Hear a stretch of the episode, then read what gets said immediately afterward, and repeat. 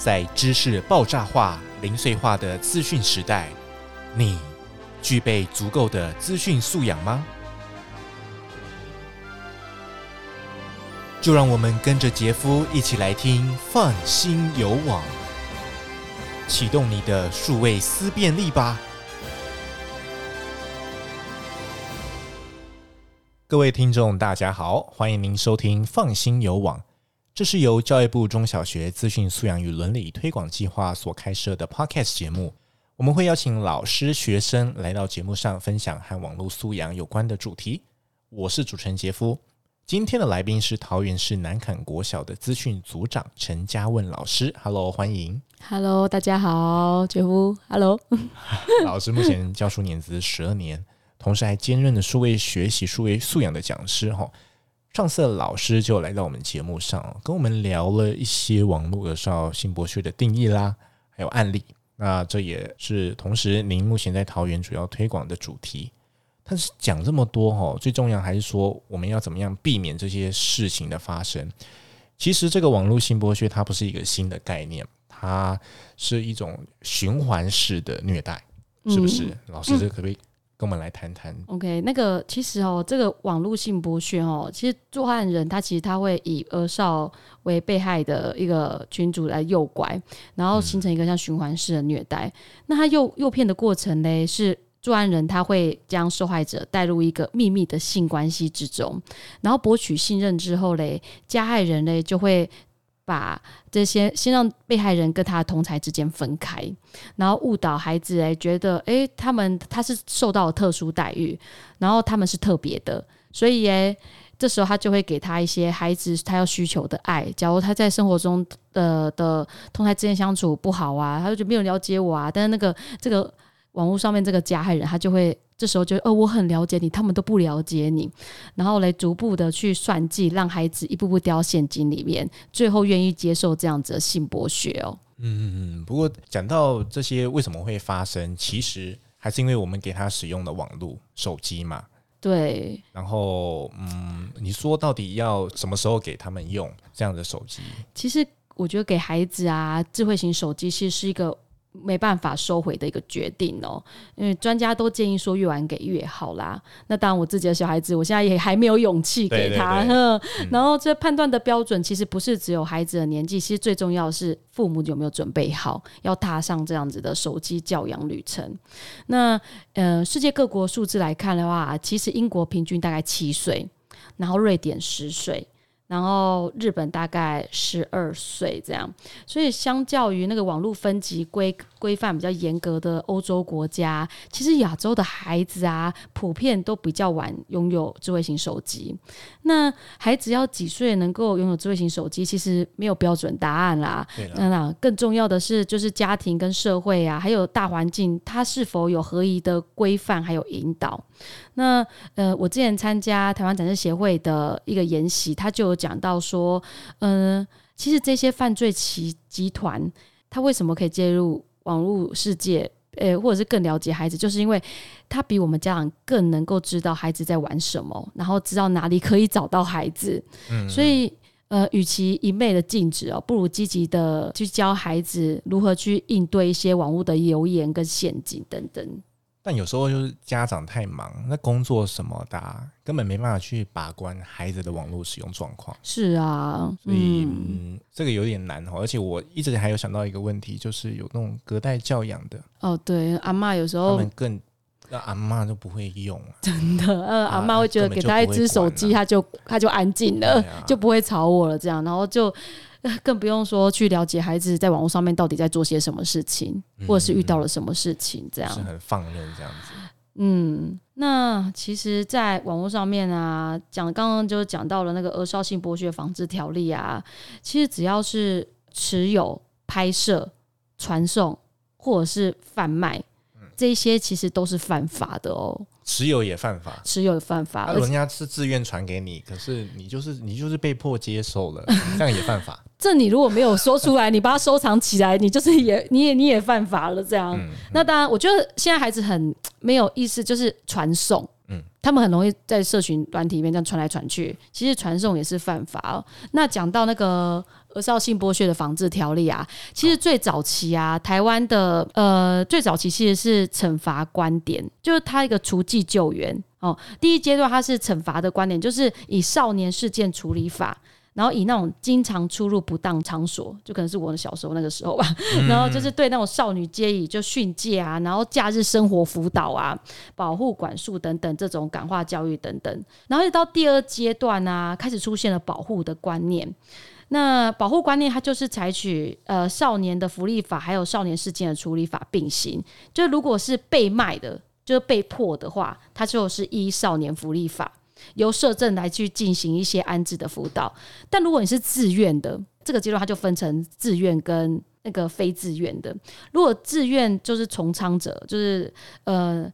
你你就是依少年事件处理法，这是会被送到少年法庭的，嗯、然后一直到一些人权团体的一些呃，到人权观念开始逐渐完善之后啊，就到一九九五年开始，儿少的性剥削防治条例通过以后，就开始变成，哎、欸，不论你是自愿还是被迫，其实他们都采取保护的观点，就是所有的、嗯、呃，所有的青少年如果是进入了。就不小心，如果犯了儿少性剥削防治条例的话，他们都会进入相同的保护处遇的一些体系。嗯，好，那如果我们遇到这件事情，应该要怎么办？是不是也有一些通报的方式？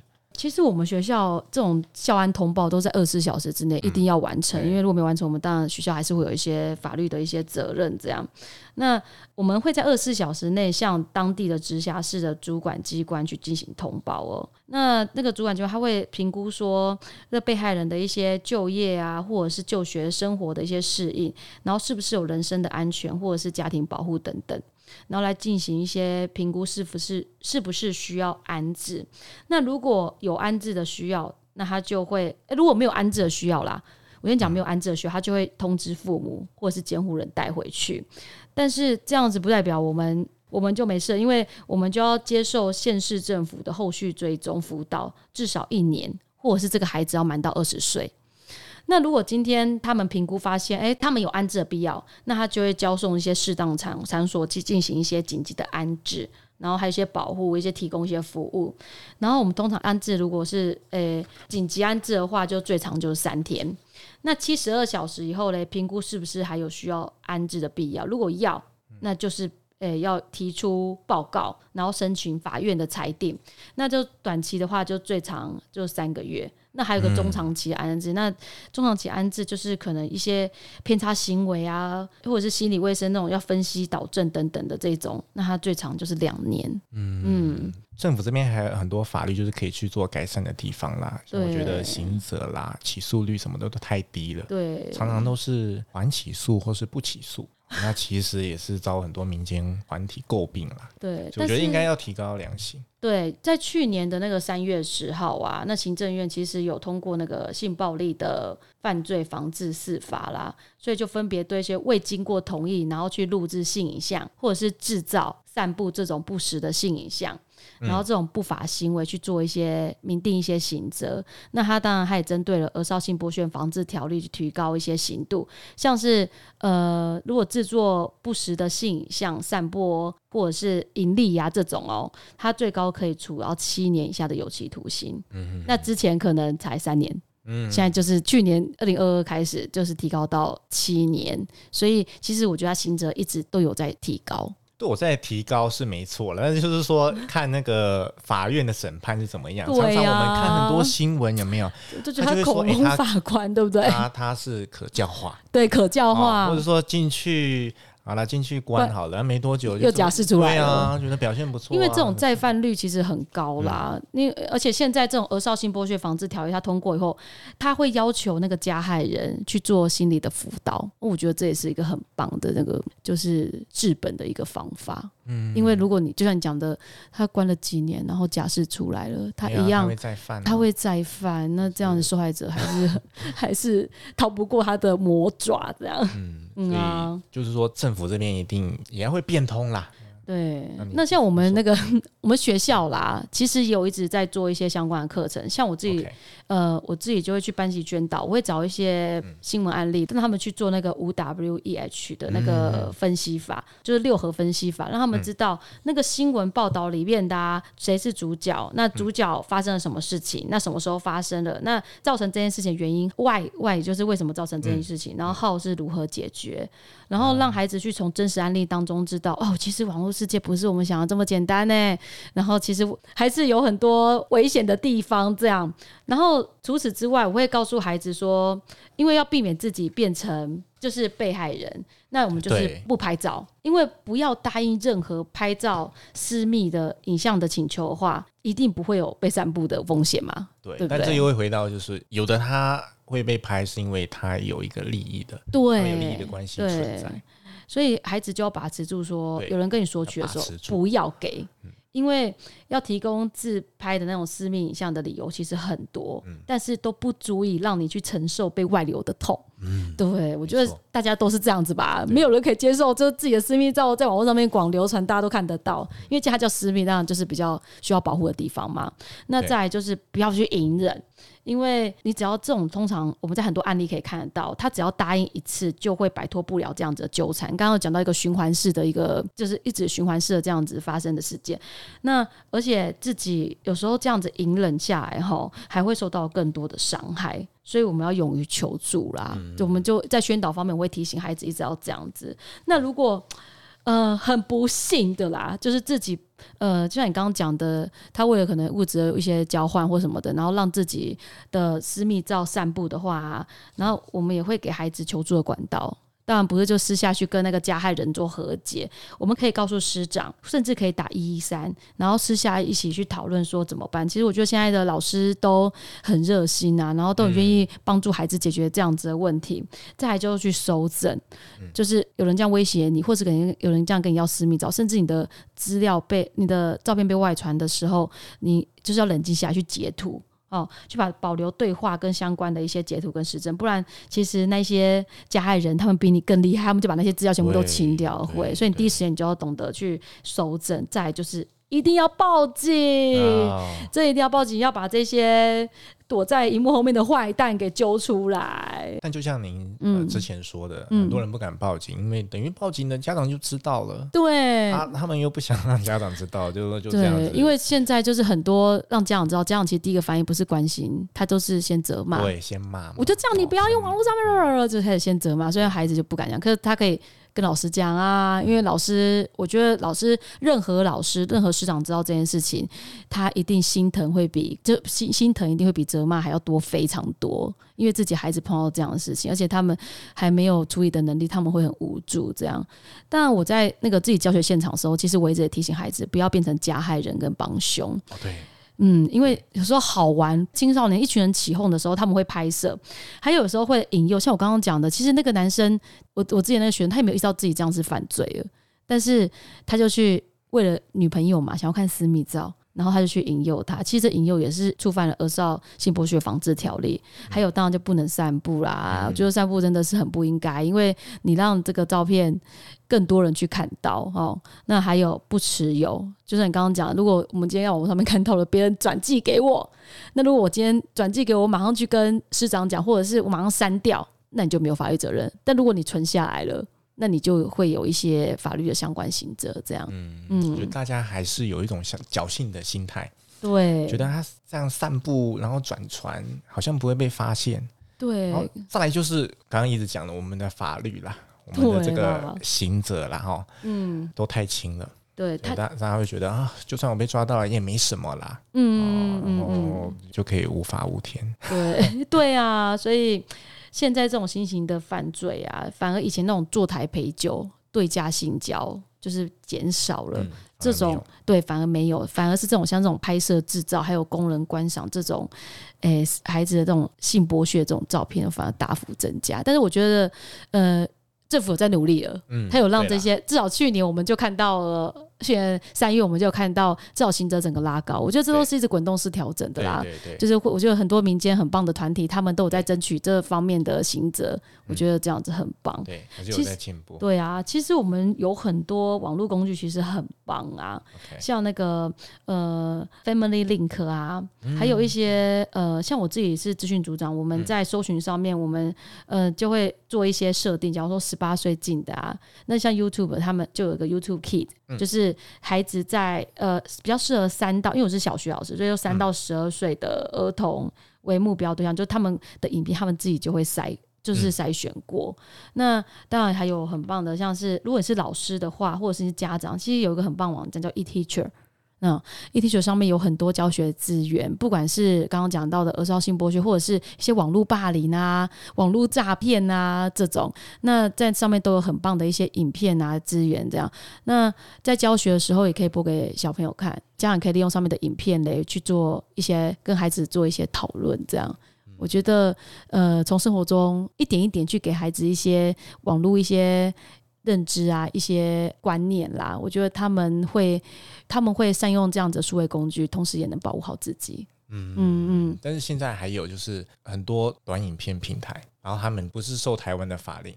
比如说是抖音，对，像小红书那一种，对啊，然后他们的内容就是没办法去，去筛选，去过滤。对，我觉得这也是蛮大的一个隐忧的。嗯，像之前有新闻有说要禁用，对不对？对。但是我觉得很难呐。嗯，老师自己班上有没有？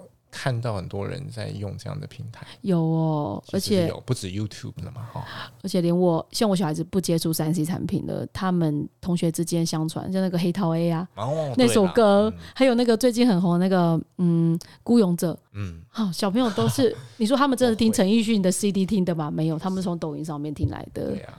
我觉得这个其实就像你讲，这个平台在国外的，然后我觉得又更难去做限制，所以只能一直提醒孩子网络上面的治安安全啊。我觉得要去限制那些东西，不如就是教导他们一些网络安全的一些观念。也还不是进不进的问题啦，哦，对呀，是你你应该觉得进不会比较好，对不对？对呀，他还是有就是禁止，对，你要去限制他。所以我自己我自己一直没有放手让我小孩碰到三 C，是因为我觉得自己还没准备好。嗯嗯，我自己还在，然后越越接触这些研习啊，这些平台就觉得啊。网络那么危险，我小孩子如果暴露在里面危险当中怎么办？但是我自己有心理准备啦，就等我自己准备好以后，我开始跟小朋友在讨论说网络一些使用的规范、数位工具一些使用规范的时候，我觉得我有一天还是会走上要放手去让他去用这些，迟早会啊，嗯啊，也现在都是数位的时代啊，真的数位时代啊，他们都数位原住民了。现在很多小朋友都不会写字了，真的都会，除非啦，除非这是学 对，除非这是学校的要写字的那种课程，对啊，啊，不然他如果都没去学校什么的，嗯、他如果都在家都用数位装置，对，智慧型手机什么的，不会写字啊。哎、欸，真的有哎、欸，我之前那个我自己当导师的时候，然后妈妈因为疫情太恐慌了，然后就让孩孩子几乎一学期都在家里，然后在家里，当就像你讲的，我们没有办法让他去写字啊。我觉得他回来就有差嘞，有差哈，嗯，有差。那个久没写字，字也会变丑。真的，哎，不知道不知道怎么握笔了。对呀，对呀。不瞒您说，喂，我有时候太久没，我也不知道怎么握。会会会会觉得好像很久没有很久没有。不会说非常严重的，就是对对，几秒钟。哎，这个字怎么写？可是打字的时候都打得出来，因为它会有跳相近的词跟字嘛。对啊。但是，嗯，这个字怎么写？会这样。还有的是不会打字，就是用语音的哦，对对对，念的字就出来了。对，所以嗯，真的是我们需要留意啦，然后让大家迟早的去接触这个数位素养，也要经常的去看一些新闻案例，也要锁定这个频道。啊，对，要锁定，我们会一直更新，会锁定这个频道，可以得到很多资讯素养的一些知识，对，尝试这样。因为每位老师来的时候，都会讲到一些新的东西。对啊，可能是我没听过的，所以我在这个节目中，我也是在学习了。毕竟老师你们 才是最专业的。嗯，没有没有，我们就是也也还在学啦。因为我觉得这个比较多啦，对这个案例会碰到会比较多。嗯，毕竟我们就在第一线，对啊，你们是在第一线的教学现场。对啊，所以谢谢您在星期六的时间来到我们节目上。好，谢谢。我觉得这是一个很棒的录音的一个机会。对啊，就是把您亲身的经验，然后告诉给大家，让大家可以做一个依循呐。嗯，希望大家可以更安全的使用网络，然后不要让自己受害。对，把它当成是一个很棒的工具，但是还是不要沉迷啦，因为。上面其实也很多我们看不到的危险在上面啦。的确，的确，嗯，所以谢谢今天嘉文老师啊来到我们节目现场，谢谢大家，辛苦了。如果各位对于我们今天的主题有什么样的疑问或建议的话呢，欢迎您留言给我们哦。那如果想获得更多的资讯素养，也欢迎您上我们教育部资讯素养与认知网，我们会不定期的更新相关的新闻啊、教材等等，请大家要持续锁定，不要错过喽。那我们是放心有网，我是主持人杰夫，谢谢各位听众今天的收听喽，我们就下次再会，拜拜，拜拜。本节目由教育部赞助播出。